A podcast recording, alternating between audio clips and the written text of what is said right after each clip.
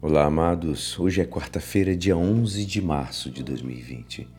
E hoje a nossa igreja nos convida a meditar juntos o Evangelho de São Mateus, capítulo 20, versículos 17 a 28.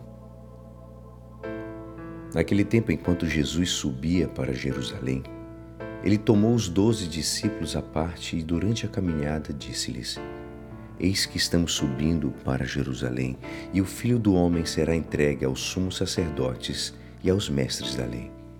Eles o condenarão à morte e o entregarão aos pagãos para zombarem dele, para flagelá-lo e crucificá-lo.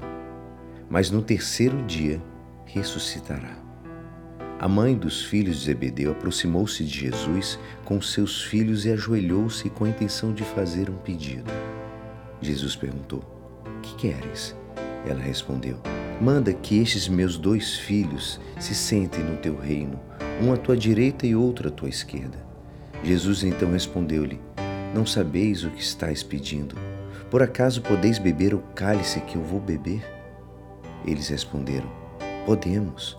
Então Jesus lhes disse: De fato, vós bebereis do meu cálice, mas não depende de mim conceder o lugar à minha direita ou à minha esquerda meu Pai é quem dará esses lugares àqueles para os quais ele os preparou.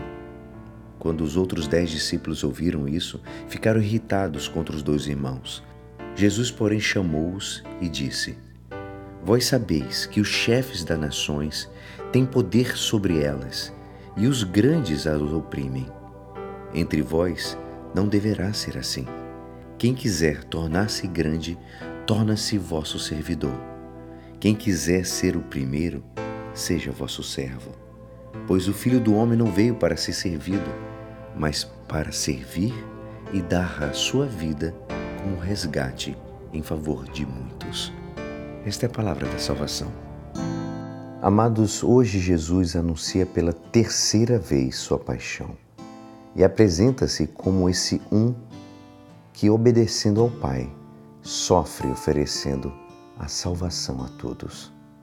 E ele, Jesus, insiste na prática da virtude da humildade, amados, do serviço, da abnegação. Todo aquele que quiser tornar-se grande entre vós, se faça vosso servo. E o que quiser tornar-se entre vós o primeiro, se faça o vosso escravo. O modelo de sociedade proposto pelo ensinamento de Jesus não dá espaço para os valores passageiros desse mundo, mas ele oferece respeito e compreensão para com o próximo, com o qual nos relacionamos diariamente. Eu faço essa pergunta, amados. Quanto a gente está tendo respeito com o nosso próximo? O quanto a gente olha para dentro de nós e vemos as nossas, as nossas fraquezas, os nossos problemas e tentamos curá-los em vez de ficar apontando os erros dos outros, olhando para os outros, ou ouvindo às vezes uma palavra de libertação, de, de, chamamento de atenção, e a gente pensa sempre no outro, no vizinho, ou no meu marido, na minha esposa, ou no meu filho, mas a palavra é feita para você. Essa palavra que Jesus fala hoje, de humildade, e repete, como vem repetindo esses dias, fala contigo o caminho do serviço e da humildade terão sempre prioridade nos projetos de vida do cristão. Hoje eu peço ao Senhor para que possa nos iluminar, para que possamos olhar para nós mesmos e possamos pedir ao Senhor mais humildade, mais compaixão, mais compreensão.